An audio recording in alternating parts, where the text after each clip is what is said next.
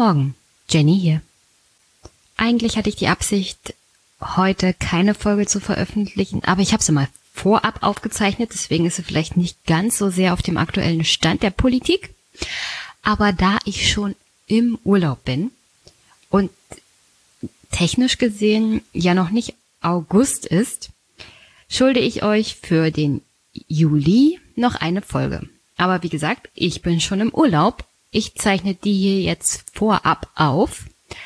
Und ich bin letzte Woche einfach nicht dazu gekommen, das noch zusammen mit, naja, Christian zu veröffentlichen. Ähm, also bekommt er hier und heute nochmal einen Monolog vor der vier Wochen langen Sommerpause. Ab heute Nachmittag sozusagen ist dann erstmal bis zum 1. September ähm, Jenny podcastfreie Zeit. Ich brauche Urlaub aus zwei Gründen. Erstmal fahre ich zwei Wochen weg ins Ausland und im Ausland podcasten ist ein bisschen schwierig, auch wenn es technisch geht. Bei großen Krisen, und ich meine eine richtige Krise und nicht so eine CDU, CSU Theaterfestspielkrise, also so eine richtige Krise, wo die Regierung zurücktritt oder wir neue Wahlen haben, würde ich vielleicht einen spontanen Podcast machen mit dem Handy. Aber alles vom Weltuntergang abgesehen ist hier eigentlich dann nicht so zwangsweise notwendig zu besprechen. Und ich bin der Meinung, man braucht auch mal wirklich ein paar Wochen ohne Politik. Dafür ist eigentlich die Sommerpause da, dafür ist die sitzungsfreie Zeit da. Dass man Urlaub macht, sich nicht mit Politik beschäftigt, den Zynismus-Level wieder auf normale Wege führt, normales Level dazu erreicht, dann kann man auch wieder mit Enthusiasmus sich mit Politik beschäftigen. Aber die aktuelle, ich habe es ja letzte Woche mit Christian besprochen, ist schon sehr frustrierend. Und deswegen heute nochmal ein paar Sachen, so dies und das und jenes, was mich in den letzten Wochen gestört hat, äh, wozu ich letzte Woche nicht gekommen bin, das zu besprechen und wofür ich euch eigentlich noch extra Folgen schulde.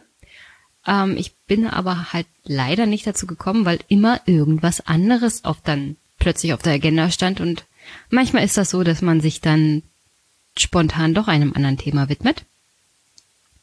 Und deswegen sozusagen hier mein Rückblick auf die letzten Wochen, was mich besonders gestört hat an der Berliner Politik. Und ja, was ich finde, was auch ziemlich schädlich ist. Eigentlich sind ja die Theaterfestspiele in Berlin vorerst auf Eis gelegt. Und die Sommerpause gibt die Gelegenheit, in Berlin tief durchzuatmen und sich drängenden Themen zuzuwenden. Und ich glaube auch, es freut vor allem Angela Merkel, jetzt wieder in der Sommerpause Politik zu machen, wie sie es gerne macht, mit schönen Bildern und mit dem Besuch von Wahlkreisen und wo sie nicht groß diskutieren muss, wo es keine unschöne Presse gibt. Also wenn man sich mit einem Pfleger zum Beispiel trifft oder wenn man einen Landwirt besucht. Es gibt immer schöne Bilder, es gibt keine große Diskussion und sie wird auch nicht auf die kritischen Probleme mit ihren Koalitionspartnern, vor allem mit der CSU angesprochen.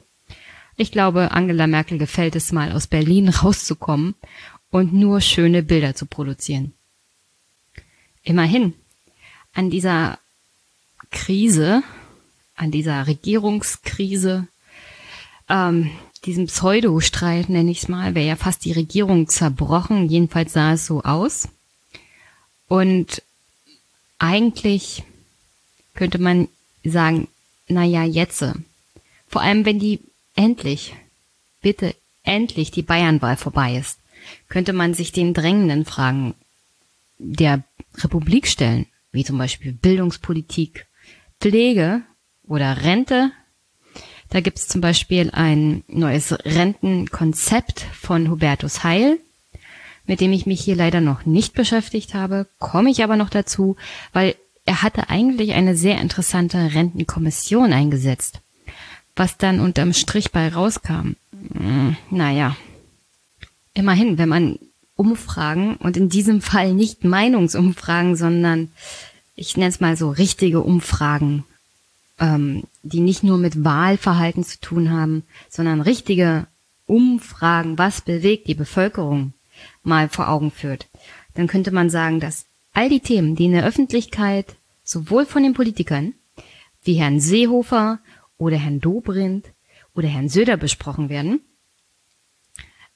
ganz andere Themen sind als die Themen, die die Bevölkerung im Großen und Ganzen tatsächlich interessieren. Denn die Begrenzung der Zuwanderung ist für 38 Prozent der Menschen von besonderer Bedeutung. Das ist Platz 13 bei aktuellen Umfragen und Platz 13 von insgesamt 20 Themen, die bei diesen Umfragen vorgegeben werden, ist jetzt nicht unbedingt eine Priorität für die Menschen.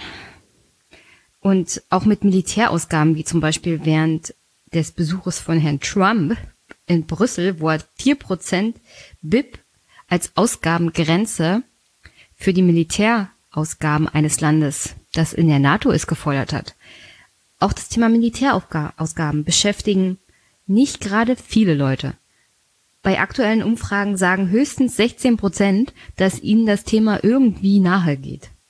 Und das heißt noch lange nicht, selbst wenn sie sich damit beschäftigen, dass sie erwarten, dass die Politik da tatsächlich irgendwie zum Beispiel Herrn Trump entgegenkommt oder sagt, ja, wir geben jetzt zwei Prozent des Bruttoinlandsproduktes für Verteidigung aus. Ganz im Gegenteil.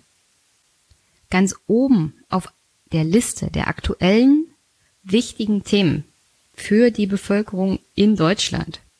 Da werden so Themen genannt wie Altersarmut, Bildungschancen, Kranken- und Pflegeversicherung und bezahlbarer Wohnraum. Also die brennenden Themen, mit denen sich eigentlich die Bürger tagtäglich beschäftigen, sind irgendwie Themen, die in Berlin immer mal so nebenbei herlaufen, wo eigentlich jeder weiß, da steuern wir gegen eine Wand, auf eine riesen Wand zu und keiner tritt mal auf die Bremse oder versucht umzusteuern.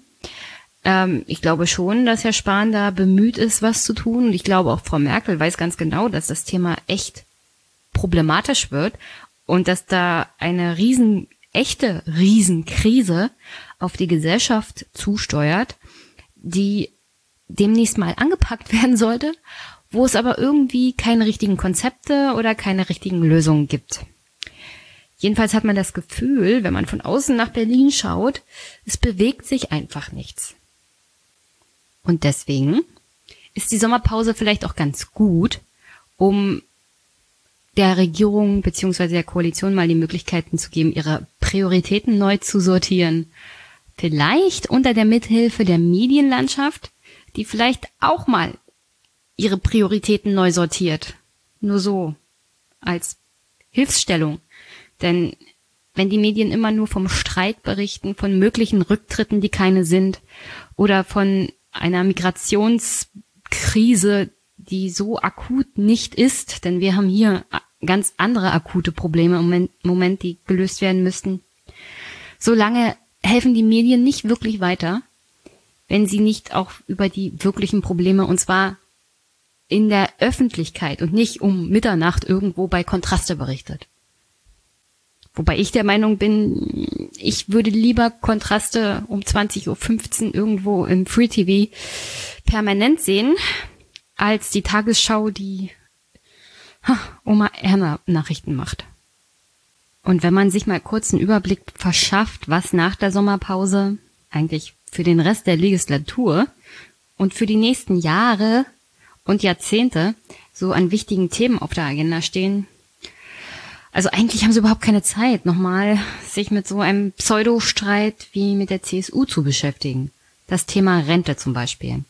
Wie gesagt, Arbeitsminister Hubertus Heil hat sein Rentenpaket letzte Woche Freitag vorgelegt. Und mit dem soll das Rentenniveau und die Beitragssätze einigermaßen stabil gehalten werden. Und von dem sollen vor allem Eltern, Geringverdiener und Frührentner profitieren. Jetzt gibt's aber schon jede Menge Kritik und wenn man sich mal genauer anguckt, äh, dann ist dieses Paket ziemlich teuer und gerade beim wirklich drängenden Thema Altersarmut nicht wirklich wirksam. Es ist hier unter anderem auch ein Wahlkampfgeschenk durch die CSU umgesetzt worden. Und zwar gibt es jetzt sozusagen ein zweites Mal Mütterrente. Und das drängende Problem Altersarmut wird überhaupt nicht angefasst. Und dann ist das Problem hier auch noch, dass dieses Rentenniveau, das stabil gehalten werden soll, also diese Vereinbarung gilt nur noch bis 2025. Also selbst das, was Hubertus Heil jetzt ausgearbeitet hat, was schon ziemlich teuer und ziemlich kritisch gesehen werden kann, das ist nur ein Notfallpflaster bis 2025. Und was danach kommt, naja, das hat er nicht beantwortet. Und hm, die Rentenkommission, die immer noch sich mit dem, mit der Zukunft der Rente unserer Gesellschaft befasst. Wie gesagt, dazu komme ich dann mal in einer Extrafolge, weil die Zusammensetzung dieser Kommission ist wirklich, wirklich interessant. Was mittlerweile aber solche Organisationen wie zum Beispiel dieses, dieses komische Forum Neue Soziale Marktwirtschaft oder Initiative Neue Soziale Marktwirtschaft fordert, ist ja in der Regel immer die Erhöhung des Renteneintrittsalters, was im Grunde nur eine Rentenkürzung darstellt und was, naja, die Herausforderungen beim Thema Altersarmut eher noch verschärft. Also weniger Rente heißt auch höhere Alters- oder höhere Zahlen an Altersarmen, weil die Rente reicht ja jetzt schon kaum. Und wenn meine Generation oder meine Elterngeneration wenn sie nicht gerade privat irgendwie vorgesorgt haben. In Rente gehen, dann kannst du bloß hoffen, dass du nicht alleine dastehst. Denn der Staat, der Sozialstaat, hm, der fängt einen nicht mehr so wirklich auf im Alter. Und wie gesagt, das Thema Pflege scheint jetzt mittlerweile wieder höher auf der Agenda der Kanzlerin zu stehen, nachdem sie das Thema Horst Seehofer erstmal beiseite geschoben hat.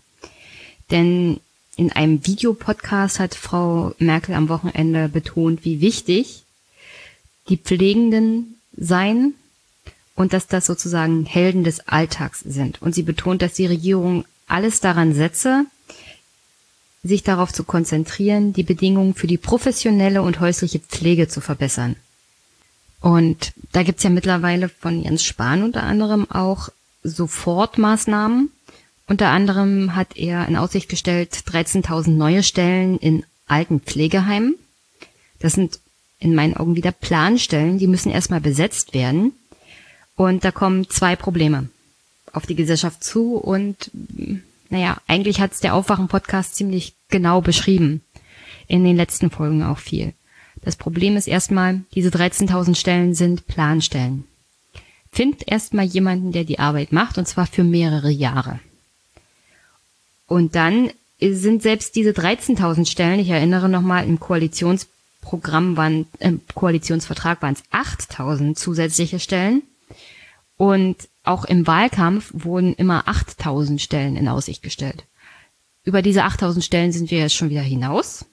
Und selbst diese 13.000 Stellen, die Herr, Herr Spahn geschaffen haben will, die noch nicht besetzt sind, die also noch nicht wirklich geschaffen sind, äh, selbst diese Stellen sind zu wenig. Selbst wenn man sie von heute auf morgen besetzen könnte, ist der Bedarf an Pflegepersonal weitaus höher.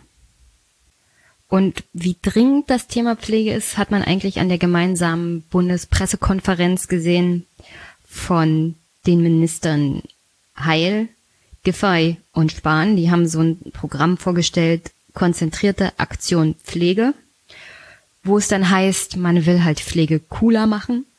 Von Frau Giffey kam das. Ähm, ich fand das wirklich schlimm. Diese Bundespressekonferenz fand ich persönlich ziemlich schlimm. Nicht die Idee an sich, dieser drei Ministerien sich zusammenzusetzen und das Problem zu lösen, das ist schon richtig. Aber wie sie es schon wieder kommuniziert haben, ist echt peinlich. Äh, Pflege cool machen ist, das, da nimmt, also, dies, die Altersgeneration, die sie hier einsprechen wollen, die schämt sich doch, wenn man sowas, wenn sie sowas hören. Also die, die denken sich, was sind denn das für Leute? Wollen Pflege cool machen. Die meisten reden gar nicht mehr so in dem Alter. Aber okay, Minister halt, beziehungsweise eine Ministerin. Ähm, ich habe zum Beispiel auch im Aufwachen-Podcast gelernt, dass die Bezahlung gar nicht mehr so das Problem ist, sondern hauptsächlich auch die gesellschaftliche Anerkennung. Und naja, wie wollen die Bundesminister aus Gesundheit, Arbeit und Familie das Problem der mangelnden gesellschaftlichen Anerkennung für Pflege denn lösen? Weil das ist ein gesellschaftliches Problem, das Politik in der Regel eigentlich nicht lösen kann. Also die Politik kann nicht verordnen, also die gesellschaftliche Anerkennung für Pflege ist jetzt von heute auf morgen höher. Das, das ist echt ein Problem. Und dann ist da noch die Tatsache, dass die meisten so und so, also kenne ich aus eigener Erfahrung, die Familie zu Hause pflegen oder unterstützend im Alltag tätig sind. Also es gibt eher viele, die dann noch irgendwie zu Hause im Häuschen sind oder in der Wohnung und kriegen dann Tagespflege sozusagen. Und wenn solche Sachen anfallen wie Arztbesuch oder man muss irgendwo hingefahren werden, dann muss ich mir zum Beispiel einen Tag frei nehmen und kann aber nicht sagen, sorry, das ist jetzt für Pflege meiner Großeltern, kann ich da einen Tag extra Urlaub haben. So funktioniert das halt nicht. Und dann müsste man sich mal überlegen, gesellschaftlich, wie erkennt man das an, dass familiär gepflegt wird oder die ältere Generation unterstützt wird, indem man sie zum Arzt fährt oder einkaufen fährt oder irgendwie sowas. Also da hätte ich gerne mal ein Konzept von der Politik, weil das können sie tatsächlich lösen. Das gehört auch in den Bereich gesellschaftliche Anerkennung von Pflegeunterstützung von älteren Menschen, vor allem in der Familie. Und bis jetzt habe ich da zu dem Thema noch gar nichts gehört. Und das würde ich mal revolutionär finden, weil diese Hilfe für Großeltern oder Eltern in der Familie, die fällt so und so immer auf die oder eher auf die weiblichen Mitglieder der Familie zurück.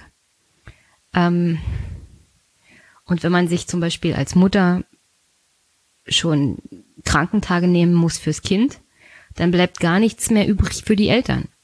Und da fehlt mir einfach dieser, dieser Weitblick auch in der Politik mal zu sagen, Anerkennung für Frauen oder Männer, die ihre Eltern oder Großeltern unterstützen im Alltag, über, was weiß ich, zehn, zehn Tage im Jahr, die man extra Urlaub nehmen kann, nur für die Pflege.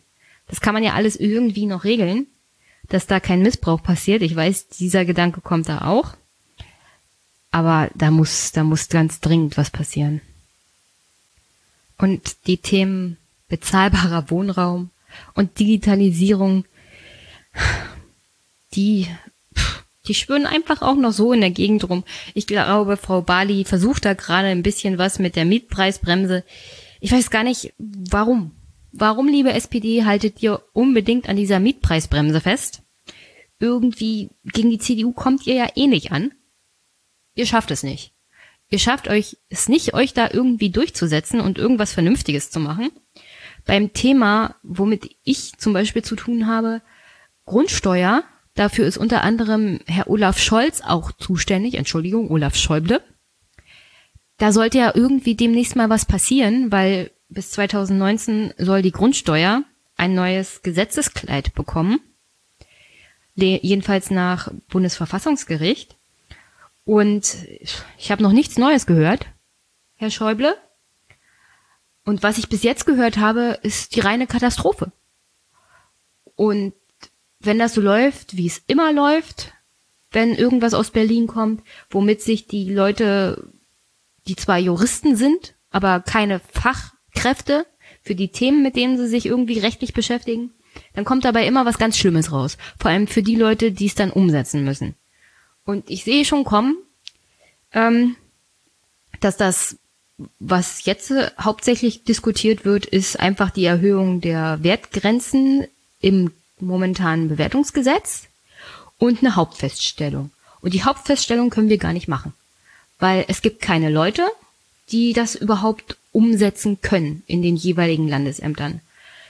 Also, da steuern wir auf eine Riesenkatastrophe zu, die diese minimale Änderung des Bewertungsgesetzes ist auch fragwürdig, ob das überhaupt nicht gleich wieder vom Bundesverfassungsgericht kassiert werden würde. Da geht man mal wieder den Weg des geringsten Widerstandes, weil das am einfachsten ist, dann muss man sich nicht konzeptuell, konzeptionell mal damit beschäftigen, habe ich so das Gefühl. Und die, die sich damit auskennen, die sagen, also seid ihr, seid ihr irre? Das geht personell gar nicht. Also vom Personal her schaffen wir das gar nicht. Und das löst das Hauptproblem nicht. Und das ist die Ungleichbehandlung. Und, und mal abgesehen davon, es wird sauteuer.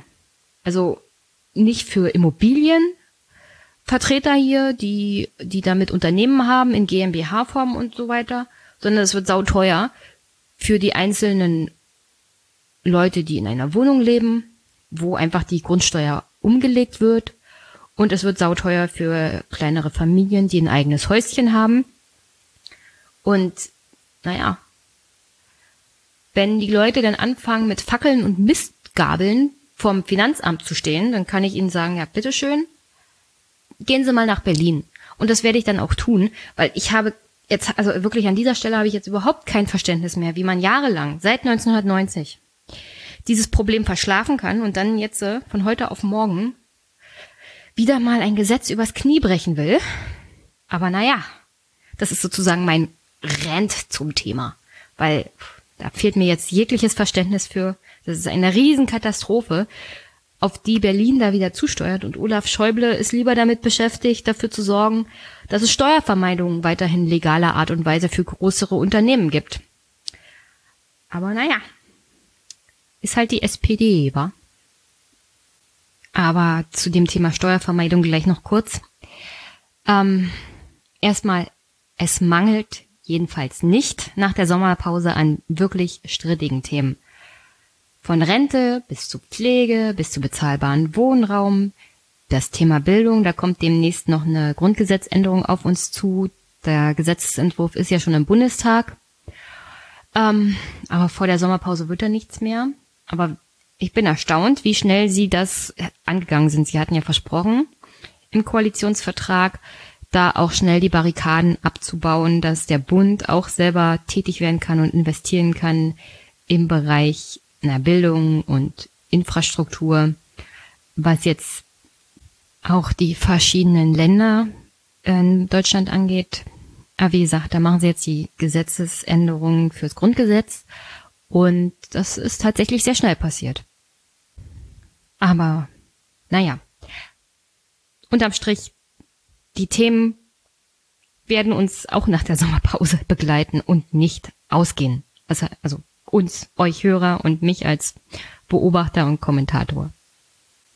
Und ich kann nicht in die Sommerpause gehen, bevor ich nicht was zu einem anderen Thema gesagt habe. Und zwar, was auch sehr schnell durch den Bundestag gegangen ist, und zwar vor der Sommerpause. Und dabei geht es ums Geld. Und es gibt mehr Geld für, na klar, die Parteien und die Fraktionen und die Abgeordneten im Bundestag. Und generell stört mich der Umgang der Regierungsfraktionen vor allem mit dem Thema, ähm, weil, also, zum Thema mehr Geld für Abgeordnete. Abgeordnete kriegen ja Diäten und das ist jetzt seit einiger Zeit so, dass die Diäten automatisch erhöht werden und es keine Debatten mehr darüber gibt. Das heißt, es gibt eine automatische Anpassung der Diäten nach allgemeinem Tarifschlüssel, in der Regel so circa zwei bis 2,5 Prozent. Und darauf hat man sich jetzt, ich glaube, 2013 noch geeinigt, als die übergroße große Koalition noch im Amt war. Und das Hauptargument war damals auch, dass man also nicht mehr diese öffentlichen Diskussionen zum Thema Diätenerhöhung will.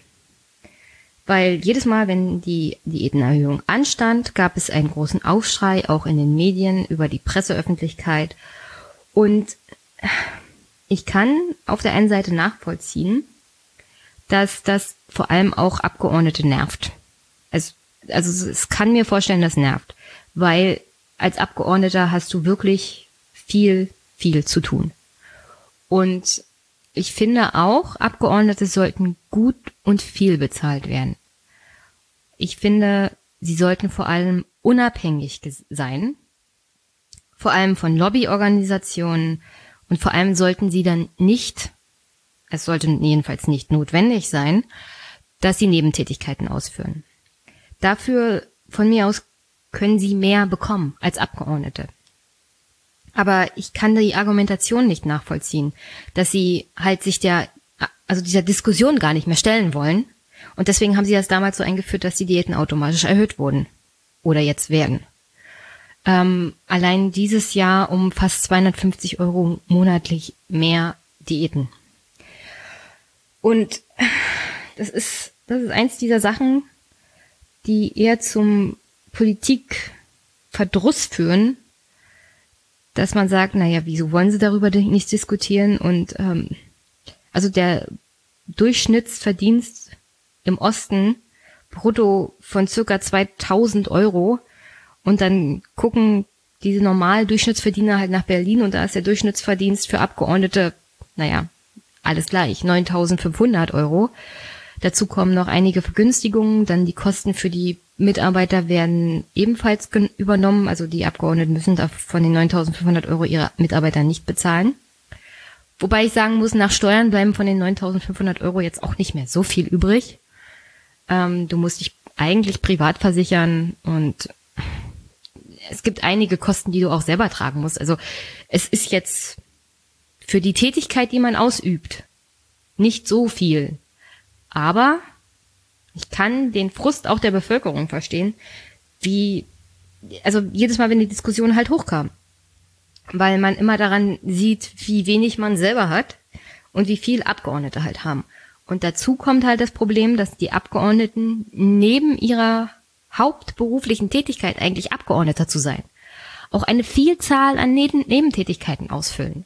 Und das darf dann halt nicht sein. Und ich bin schon der Meinung, dass, dass das halt in eine geregelte Bahn gehen sollte. Und zwar, wenn man sich schon selber die Diäten erhöht, und das macht das Parlament, die erhöht, also die Abgeordneten erhöhen sich selber ihre Bezahlung. Äh, von mir aus sollte es mehr sein, aber dann keine Nebentätigkeiten mehr. Überhaupt nicht mehr. Jedenfalls nicht in der Zeit, in der man Abgeordneter ist. Und dann sollte es eine längere Karenzzeit geben als 18 Monate. Weil es gibt einfach diese Unabhängigkeit nicht. Und dann ist auch die, naja, der Aufschrei der Bevölkerung, glaube ich, größer, wenn man sagt, also Abgeordnete verdienen so und so viel und dann noch diese Nebentätigkeiten. Dafür hat dann wirklich keiner mehr Verständnis. Und das kann man als auch als Abgeordneter nicht argumentieren. Also ich habe noch keinen getroffen, der mir erzählen kann, also ich habe hier die 9.500 Euro im Monat und dann noch diese verschiedenen Tätigkeiten, wo ich ungefähr das und das kriege, weil niemand weiß es ja genau, die werden ja nicht öffentlich gemacht, die Nebenverdienste, jedenfalls nicht auf den Cent genau. Und naja, dann müsste man in Berlin schon ein System finden, das fair ist, auch fair gegenüber dem Bürger und transparent. Und es ist nicht fair, dass der Bundestag automatisch Diäten erhöht und dass gleichzeitig diese Nebentätigkeiten ausgeführt werden dürfen, von denen der Bürger nicht genau weiß, wie viel ist das genau und von wem ist das genau. Und das, das hat mich zum Beispiel am Thema mehr Geld im Parlament zum Beispiel auch für Abgeordnete gestört. Ähm, aber, aber das wird noch schlimmer. Denn die Diäten sind die eine Sache. Wofür ich jetzt aber überhaupt kein Verständnis mehr habe, sind die nächsten beiden Themen. Und zwar mehr Geld für die Parteien und mehr Geld für die Fraktionen.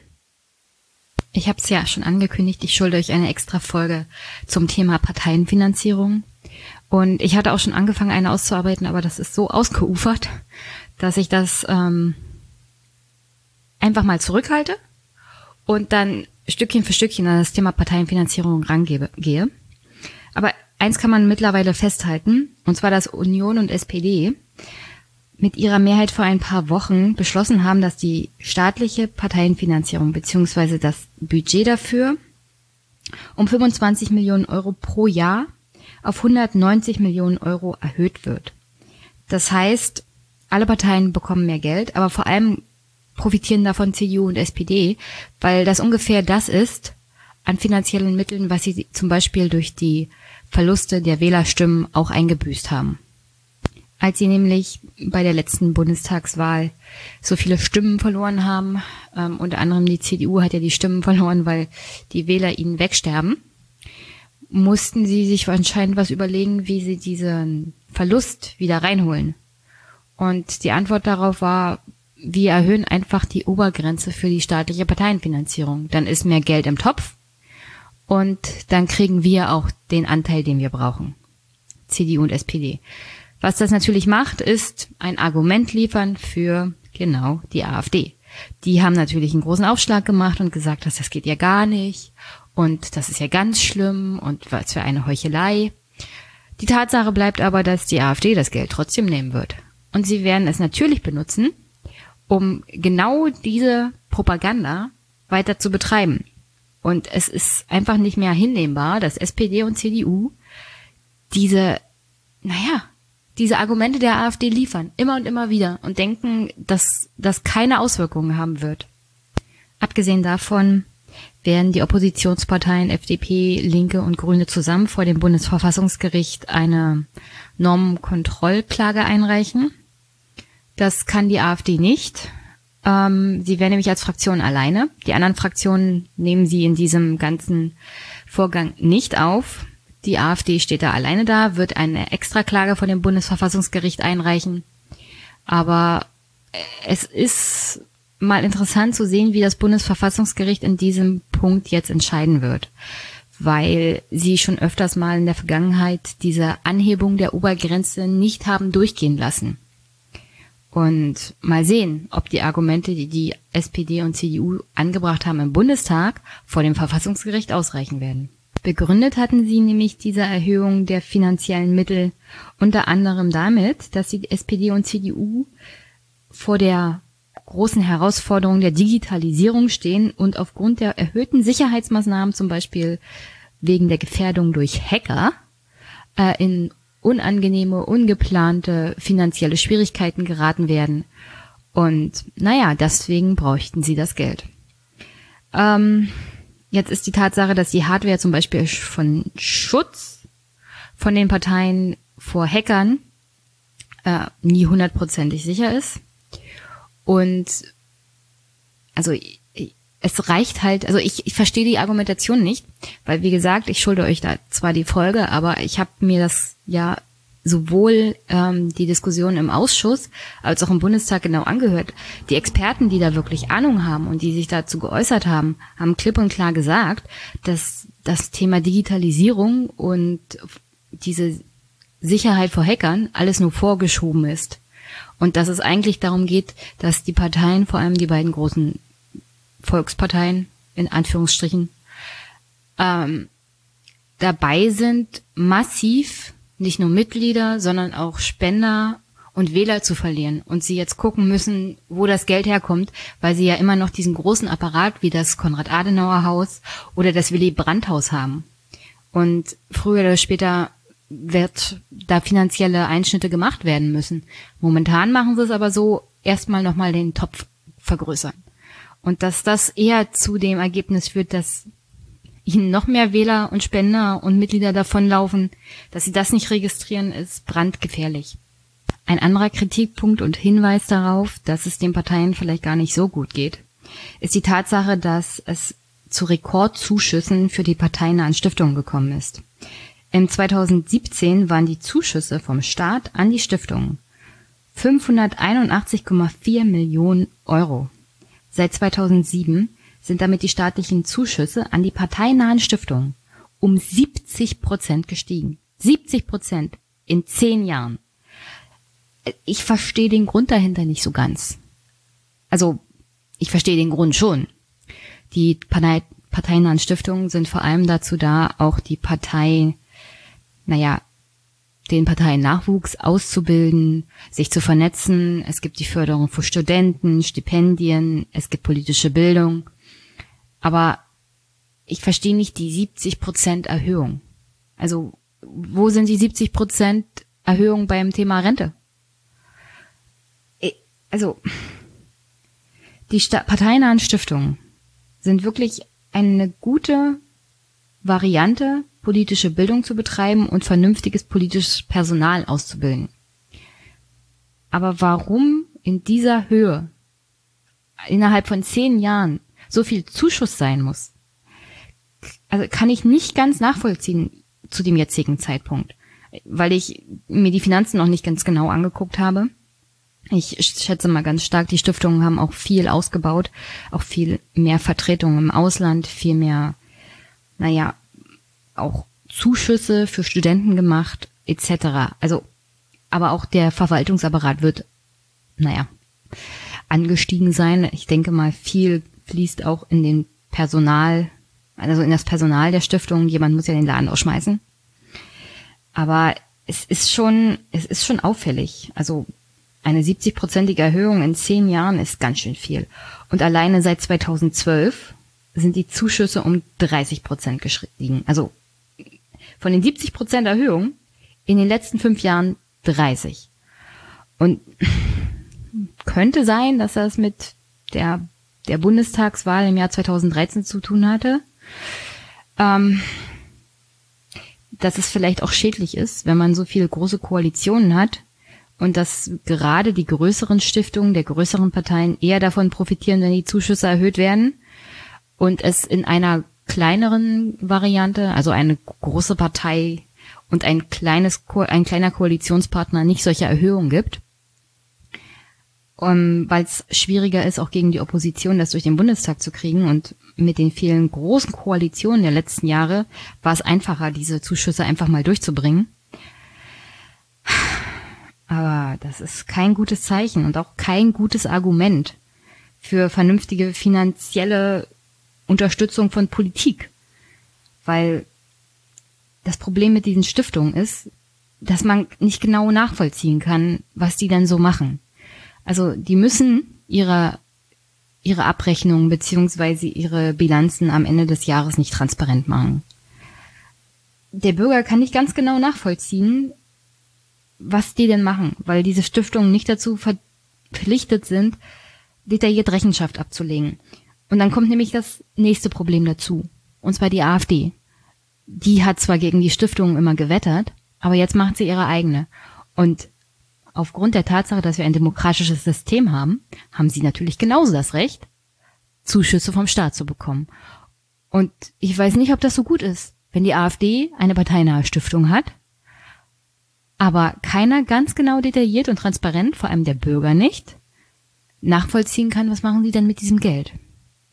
Und vielleicht sollte man sich da in Berlin mal grundsätzlich Gedanken drüber machen, dass man nicht nur Regeln gegen die AfD machen kann, weil das muss grundsätzlich mal überarbeitet werden, dieses System. Und dann müssen sich alle auch an die Regeln halten, weil sonst wirkt das undemokratisch. Und das ist genau der Punkt, was bei der Parteienfinanzierung auch das Problem ist. Diese, diese Unterstützung dieses ominösen Vereins aus der Schweiz. Das ist alles möglich aufgrund der Tatsache, dass es diese Schlupflöcher im Parteiengesetz gibt, beziehungsweise im Parteienfinanzierungsgesetz. Und diese Schlupflöcher gäbe es nicht, wenn zum Beispiel unter einer großen Koalition aus SPD und CDU das Parteienspendengesetz mal überarbeitet worden wäre. Aber damit würden sie sich ja selber ins eigene Knie schießen. Und deswegen machen sie es nicht. Und jetzt haben wir ein Problem mit der AfD. Ich hoffe, nach der Sommerpause gehen sie das mal an. Denn soweit ich das mitbekommen habe, ist Olaf Schäuble schon hinterher, eine vernünftige Finanzierung zu machen, auch den Bundestag zu reformieren, vor allem auch das Wahlgesetz. Weil wir haben einen extrem großen Bundestag. Das ist nicht vertretbar, wie viele Abgeordnete wir haben im Vergleich zu anderen Nationen äh, dass wir die Zweiten hinter China sind, ist einfach nur lachhaft. Also 80 Millionen gegen 1,5 Milliarden an Einwohnern. Das ist keine Relation, dass wir 700 Abgeordnete haben und die Chinesen ungefähr 1000. Das und da muss man Wolfgang Schäuble halt mal loben. Der will das Problem tatsächlich angehen. Das dass er damit nicht durchkommt, liegt hauptsächlich an seiner Partei, an dem Koalitionspartner und, naja, Kauda und Nahles werden den Teufel tun, da mitzuarbeiten, weil wie sollen sie ein Wahlgesetz zurechtschneidern, das nur dazu sor dafür sorgt, dass zum Beispiel Parteien wie AfD, FDP, Grüne und Linke Abgeordnete verlieren, denn CDU und SPD wollen natürlich nicht, dass sie Abgeordnete verlieren.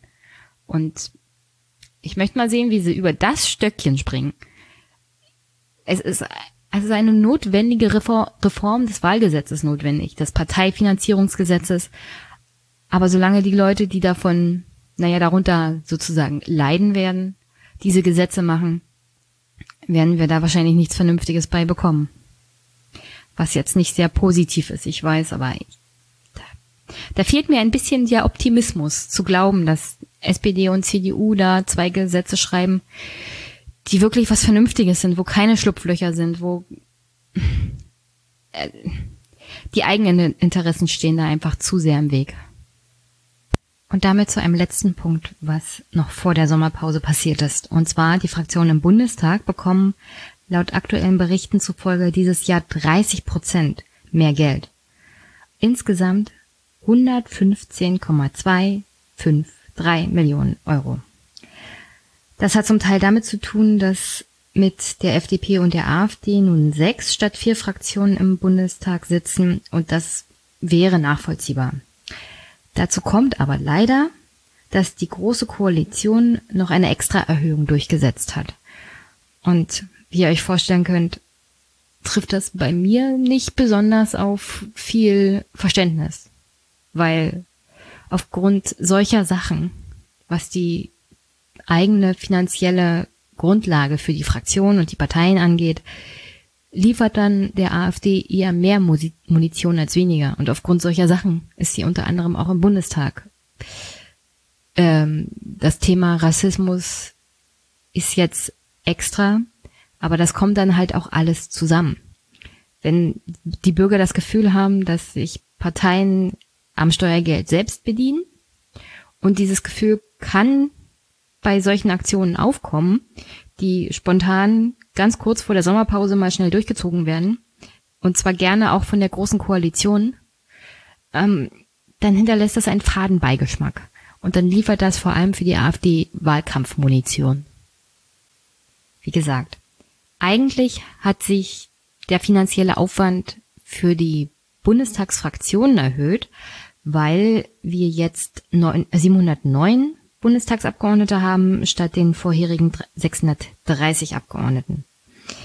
Ähm, zuletzt belief sich der Grundbetrag pro Fraktion auf 411.313 Euro. Also das ist das, was jede Fraktion als sozusagen Grundbetrag erhält für ihre Arbeit. Dazu kommt aber pro Abgeordneter 8.586 Euro. Also umso größer die Fraktion, beziehungsweise umso mehr Abgeordnete, umso mehr Geld steht der Fraktion zur Verfügung. Und da die Fraktionen zum Beispiel von CDU, CSU und SPD eher geschrumpft sind als gewachsen, haben sie weniger Geld für ihre Fraktionsarbeiten zur Verfügung.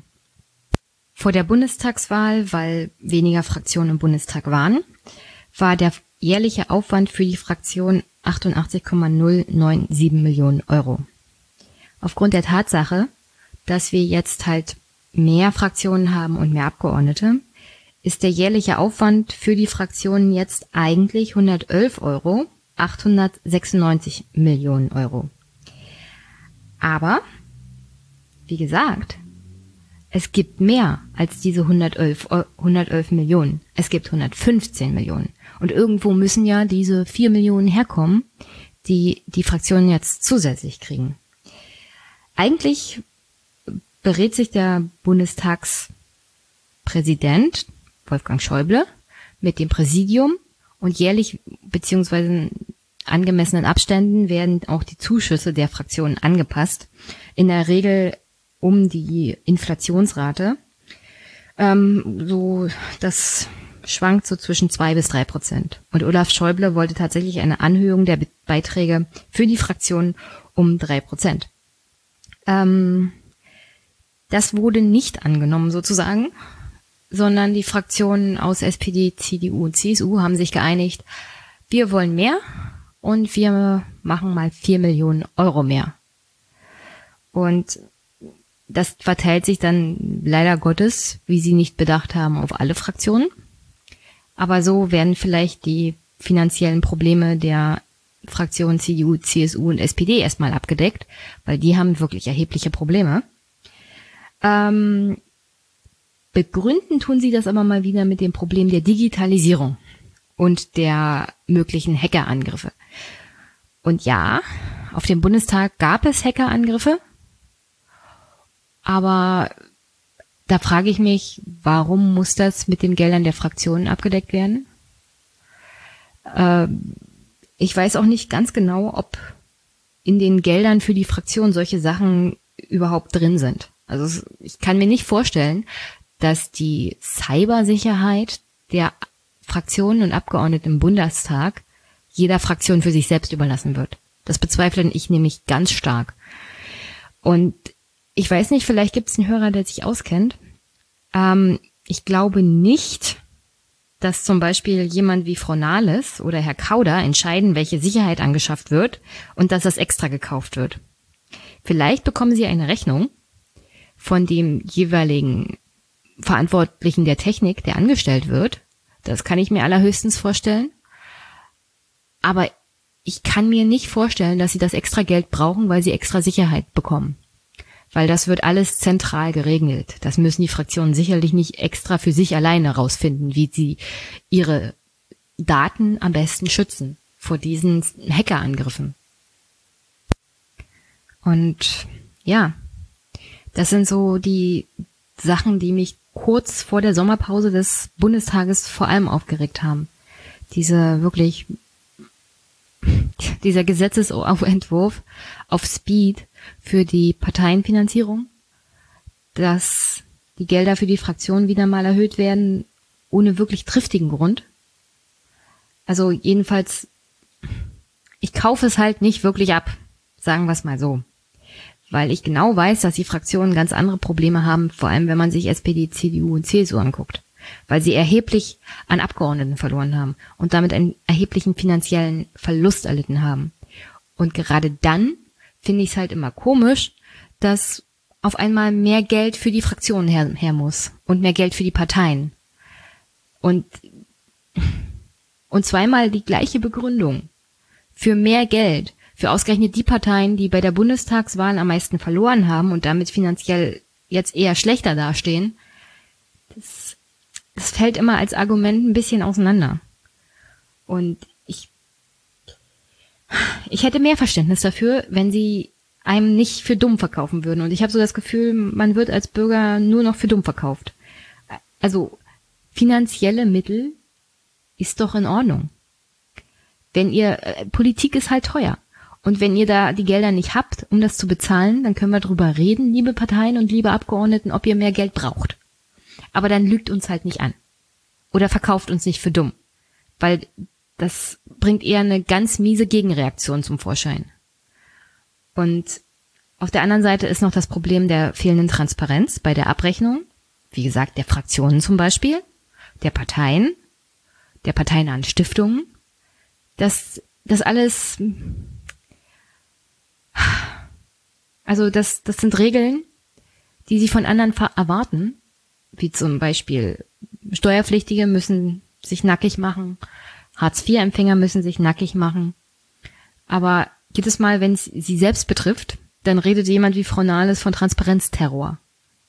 Und das sind halt, das sind halt keine Argumente. Du kannst nicht als Abgeordneter Fraktionsvorsitzende sagen, also der Bürger muss sich transparent machen, weil das dient ja der Sicherheit und dem Schutz und wir können euch ja so und so nicht so richtig vertrauen, deswegen sagt uns mal alles über euch oder ihr werdet bestraft.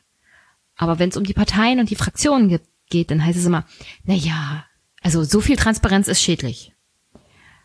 Ich muss nicht alles wissen. Aber wenn es um die Finanzierung von parteinahen Stiftungen und Parteien und Fraktionen geht, dann sollte doch schon alles zeitnah und ordentlich und transparent nachvollziehbar sein, weil man kann da viel, viel Unheil mitmachen.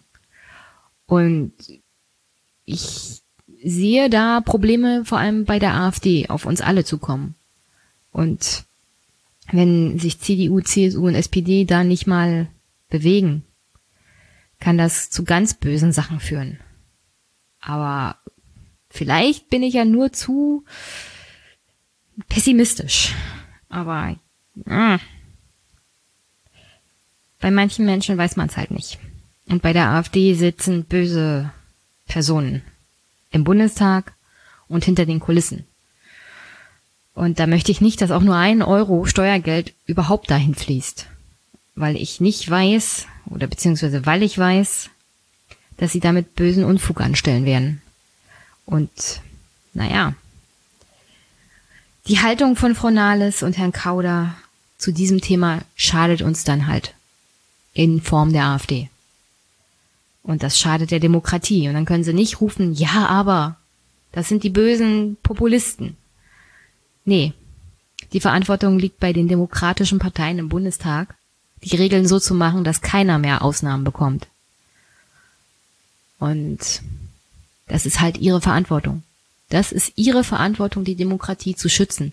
Und wenn sie es nicht tun, weil sie sich selber davon einen Vorteil für die nächste Wahl versprechen, werden sie damit ganz böse auf die Nase fallen. Weil die Zeiten sind vorbei. Hinterzimmerpolitik wird nichts, nichts mehr bringen. Der Hinweis, das ist viel zu viel Transparenz. Das wird die Leute zur AfD treiben. Aber vielleicht nach der Sommerpause. Wenn sie mit ausgeruhter und frischer Kraft zurückkommen, sehen wir mal was Vernünftiges in dieser Hinsicht. Mal sehen. Ich kann nur sagen, ich mache jetzt eine Sommerpause. Wie gesagt, ich bin ja eigentlich schon im Urlaub, liege am Strand, genieße die Sonne und hoffentlich nicht zu viel Hitze. Ähm, zu viel Feuer ist nicht gut. Ich hoffe, keiner, keiner ist irgendwie in einer Gegend in Europa, wo es böse brennt. Hoffentlich alle in Sicherheit. Und hoffentlich regnet's. Und sonst, naja. Das war sozusagen meine letzte Stunde vor vier Wochen Pause. Und ja, ich wünsche euch eine schöne Woche, schöne vier Wochen, schönen Urlaub und hoffe, es hat euch gefallen. Bisher, ich bleib euch erhalten. Unterstützt den Podcast, bewertet ihn positiv, wenn möglich. Und ja, wir hören uns dann bald, wa? Bis denn. Tschüss.